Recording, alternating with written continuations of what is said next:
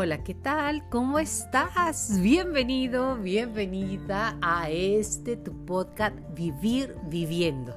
Así, hay que vivir intensamente. Estamos en las vísperas de la celebración del milagro del Tepeyac. ¿Cuál es el milagro del Tepeyac? La aparición de la Virgen de Guadalupe. La mayoría de los mexicanos, incluso a nivel mundial, se celebra, se conmemora, se disfruta, se agradece, se pide. Y ante todo, como mexicanos nos sentimos hijos de este milagro de la Madre de Dios.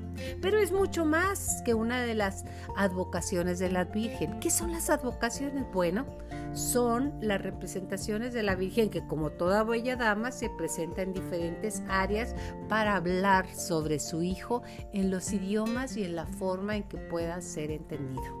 Así es, esa es advocación la Santa María de Guadalupe en sus apariciones a Juan Diego el 12 de diciembre de 1531, pero su encuentro con San Juan Diego, con Juan Diego, fue el 9 de diciembre, cuando él corría por todo el cerro para ir al catecismo.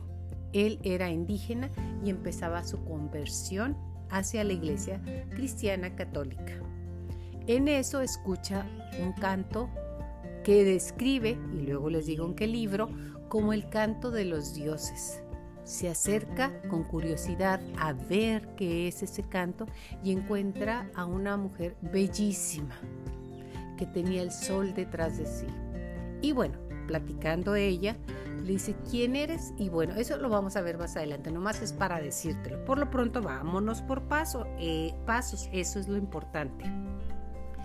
Pocos símbolos son tan representativos de la cultura mexicana como la Virgen de Guadalupe, que desde años se encuentra ahí en la Basílica de Guadalupe. Sin embargo, alrededor de ella hay varios mitos y misterios. De acuerdo a la Iglesia Católica, la Virgen de Guadalupe se le aparece en cuatro ocasiones a Juan Diego.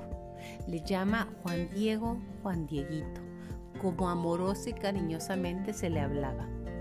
Cabe señalar y resaltar que Juan Diego tendría entre 50 y 57 años, había sido casado y sin hijos.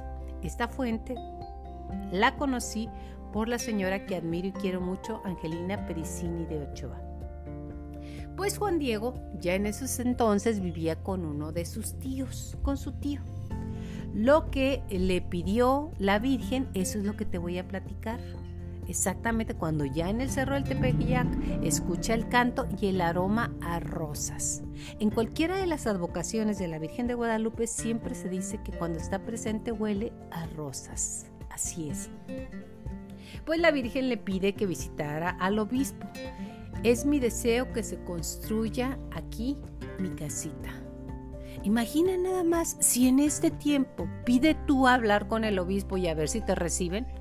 Ahora en aquellos tiempos, imagínatelo, o sea, que llegara un indio, como despectivamente se le dijese, y pidiera hablar con el obispo. Claro que los guardianes del obispado no le permitieron entrar, pero como él traía la orden de la Virgen de Guadalupe de darle a conocer su deseo, se sentó horas y horas y horas hasta que vieron que no se iba a ir y bueno, pues lo recibió el, obispo y le dijo tal cual. Me encontré a la niña bella y hermosa que tiene cara de virgen y me dice que es su deseo que aquí se construya un templo. Imagínate el obispo, pues como que le quiso hacer caso y no, y le dijo, bueno, dile que me dé una prueba. Y se va, se va Juan Diego y manda a seguirlo a ver qué tan cierto es y qué hacía. O sea, le quedó la dudita, ¿verdad? Bueno, pues lo van siguiendo, pero como pues lo, vuelvo a decir, es, los indios en aquel tiempo caminaban, corrían y tenían una estructura muy fuerte, muy de guerreros, porque para eso se entrenaban. Él no era guerrero, era caballero águila, de los que podían cantar. Eso, eso estuvo de acuerdo, que ahorita también lo voy a decir, en la educación que tenía dentro de su clan. Bueno, se pierde y ya, él llega. Al siguiente día vuelve a pasar Juan Diego y ¿qué crees? Nuevamente se encuentra la niña y le dice, ¿por qué me pides a mí que haga esto si soy el más pequeño de tus servidores? Y él le dice, porque necesito que aquí se me construya una casa. En esos encuentros ocurridos en 1531, le pidió en uno de ellos, ya en el último, le pidió subir al cerro del Tepeyac, recolectar flores y casi todas eran rosas de Castilla. ¿Sabes por qué se decía de Castilla? Eso lo tenemos hasta ahorita, el rosa de Castilla, porque todo lo que no era de origen mexicano y que no era del área era de Castilla, porque de ahí venían los conquistadores. Con la ayuda de su tilma, él empezó a juntar, imagínate, juntar las rosas, rosas, rosas. ¿Qué es la tilma? La tilma era lo que utilizaban los indígenas para cubrirse en las noches, cuando caminaban tanto y llegaba la noche, se cubrían del frío, del fresco de la noche y en la mañana corrían. Podían juntar ahí granos, podían, les servía para cargar todos sus arreos, lo que necesitaran. Entonces, en este caso, les sirvió para guardar las rosas que la Virgen le pidió recortar y llevárselas al arzobispo. Al estar frente al religioso, Juan Diego extendió su tilma y de forma milagrosa en ella quedó plasmada la imagen de una Virgen morena con rasgos mestizos. Estas apariciones marianas se sustentan en el Nicam Popúa, así se narra en relato náhuatl en 1556, atribuidos al noble indígena Antonio Valeriano, y que se construyó a partir de los testimonios de viva voz de Juan Diego. Desde entonces esta imagen se convirtió en uno de los elementos más importantes del catolicismo, un elemento aparte de muy importante de unión entre los conquistadores, la cultura náhuatl y ante todo los seres humanos, que hasta ahorita sigue siendo, sino a nivel también mundial. Conocemos con la tilma por un lado, la Iglesia Católica y sus investigadores sostienen que el material sobre el que está plasmado la imagen de la, Virgen de Guadalupe proviene de una especie de agave, tejido de, algunos de algunas cactáceas, material con el que con el paso de los años tiende a deteriorarse fácilmente. Además, carece de preparación de fondo para pintar, lo que haría imposible que se pudiera pintar al óleo o al temple. De hecho, no hay rastros de pinceladas ni de pintura animal, vegetal o natural. Se cree que no es pintura de este planeta, que la que está en la tela. Ya al acercarse muy, muy, muy de cerca, se ve que la tela es, es el maguey, sin ningún tipo de pintura encima, o sea que está como sobrepuesta. Sin embargo, otros sostienen que la tilma está hecha también con cáñamo. Lo que no sabías de la Virgen de Guadalupe, exactamente es llamada la Reina de México y Emperatriz de América por la Iglesia Católica. Los creyentes cada 12 de diciembre visitan el Cerro del Tepeyac entre 15 y 20 millones de peregrinos. Cada año se acercan para pedir, para agradecer, para cumplir y para alabar y para todo lo que es recordarnos la mexicanidad datos importantes que te tal vez habías perdido u olvidado. Solo existen dos mantos considerados de origen divino o sagrados por parte de la Iglesia. Uno, el Santo Sudario de Turín y el Ayate de Juan Diego, en cual está la Virgen de Guadalupe. La costumbre de los peregrinos crece hacia el año de 1777 y 1791, no por ir y venerar a la Virgen, sino por visitar la capilla del Pocito, que está en un lado que se creía que era de aguas milagrosas y se sigue creyendo. ¿eh? La Virgen ha estado expuesta en siete templos distintos. En 1921 explotó una bomba en la capilla de la Virgen, de la Virgen escondida en un jarrón de barro con flores que colocó un obrero durante las tensiones previas a la guerra cristera. Todo se destruyó, el Cristo de bronce que estaba frente a la imagen, los candelabros de los lados, el cristal y cuadro de San Juan Bautista que estaba lejos incluso de la bomba. A la imagen de la Virgen no le pasó, ¿sabes qué? Nada. Por tres años estuvo escondida en un armario para protegerla de los ataques durante tensiones entre el gobierno y la iglesia. Fue este el año de 1976 que se trasladó a la actual Basílica de Guadalupe, la cual cuenta con una bóveda de la, de la, que tienen en los bancos, que la protege y ha sido casi inaccesible para la gente, a excepción de investigadores puntuales que han podido entrar. Cuenta igualmente que con un material especial que es como acrílico cristal que la recubre.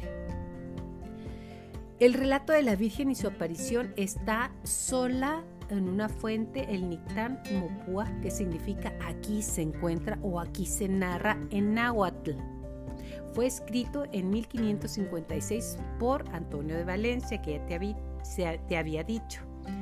El gobernador, además de México, México Tenochtitlan, entre el año de 1560.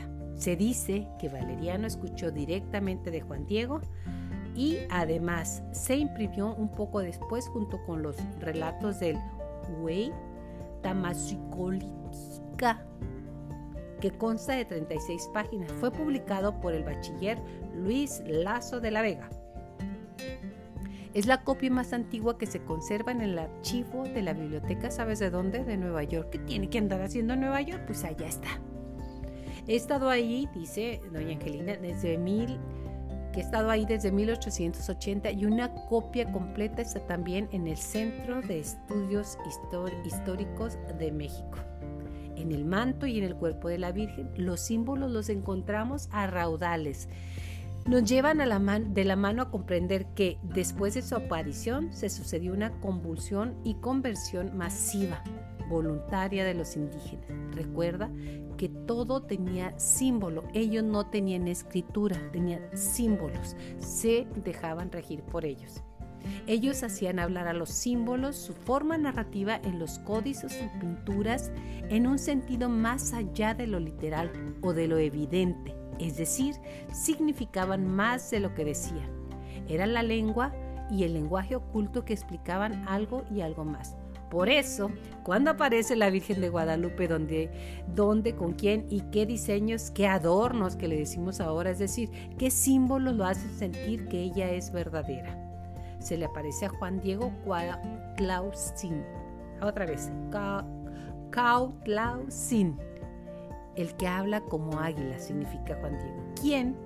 Tenían ese nombre, se creía que bajaban la luz del sol a la tierra eran una especie de mediums si hablaban bien su nombre. Se cree que tenía 57 años y a partir de los 52 en la cultura prehispánica los hombres con o sin nietos eran abuelos sabios y a quien había que escuchar. Se aparece en el cerro del Tepeyac, se utiliza una de las cosas de la Cuauhtlicue que también era Cuautepec madre de Huitzilopochtli o Tonantzin, nuestra madre venerada. Por eso le dicen Tonantzin también.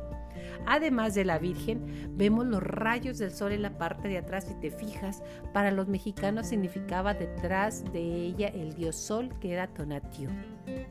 Era el dios líder del cielo, lugar de donde vienen los dioses. O sea, está, está todavía la imagen de la Virgen, si la puedes ver, si tienes alguna cerca, que atrás se ve una, una especie de cigoto o huevo, que es el nacimiento de un nuevo sol.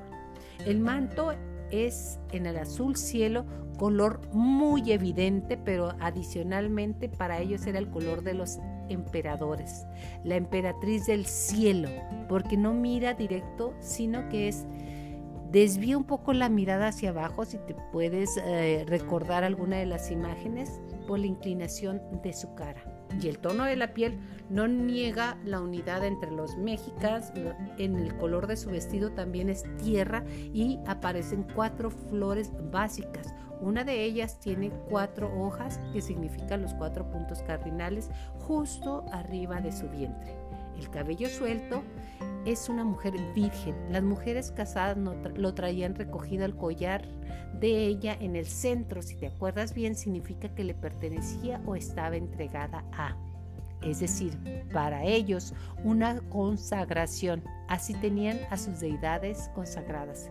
Ella tiene una cruz, esta cruz consagrada al Cristo que le pertenece a él. Las manos unidas, pero con un hueco en, medio. Para nosotros, símbolo de oración, para los, los indígenas significaban casa y corazón. Ella está pidiendo una casa de oración está poniendo su corazón. De distintos tonos y tamaños, una de las manos es más blanca y la otra más morena, lo que significa que se ha dado en la mezcla y en unir las razas. En sus muñecas están atadas por un moño negro, esto significa que está encinta, sino por un listón dorado alrededor de las muñecas que es simbología de la esclava o que tiene un dueño que es el Señor Dios. El cabello suelto en una mujer virgen, las mujeres casadas lo traían recogido. Además, ella está pidiendo, como siempre, una casita de oración. Algo que ha sido muy controversial es la luna negra. Tiene muchas lecturas. Por un lado, el símbolo de lo femenino, que sea la mitad luna, una connotación de la noche, de lo oscuro que está pisando y que además también en forma de cuna. Otra lectura se le ha dado es el Metzi, que significa el centro de la luna. El ángel con rasgos distintos a los ángeles tradicionales, si bien parece un niño, tiene entradas pronunciadas en el cabello, por lo que se cree que es un viejo sabio de los indígenas. Sus alas no son de paloma como tradicionalmente son las águilas con los colores del quetzal y el guacamaya.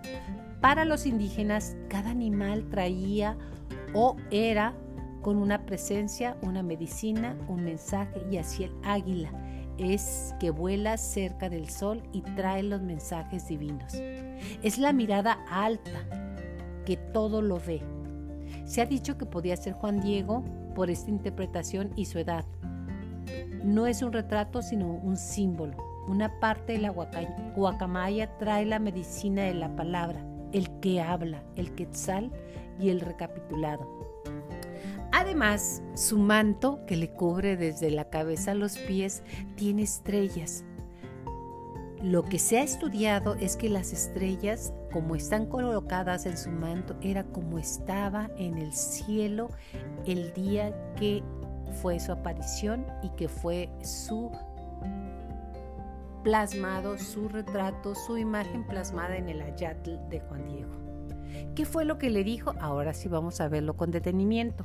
Siéntete el más pequeño de sus hijos. Juan Diego se, le, se la creyó, se sintió tan amado y protegido por la Virgen que su fe y su devoción ha sido heredada por generaciones. Piensa en una cosa, una madre siempre cuida de sus hijos, ella cuida de cada uno de nosotros, somos sus hijitos, no nos desampara y en nuestras noches oscuras nos ilumina con la luz de Jesús.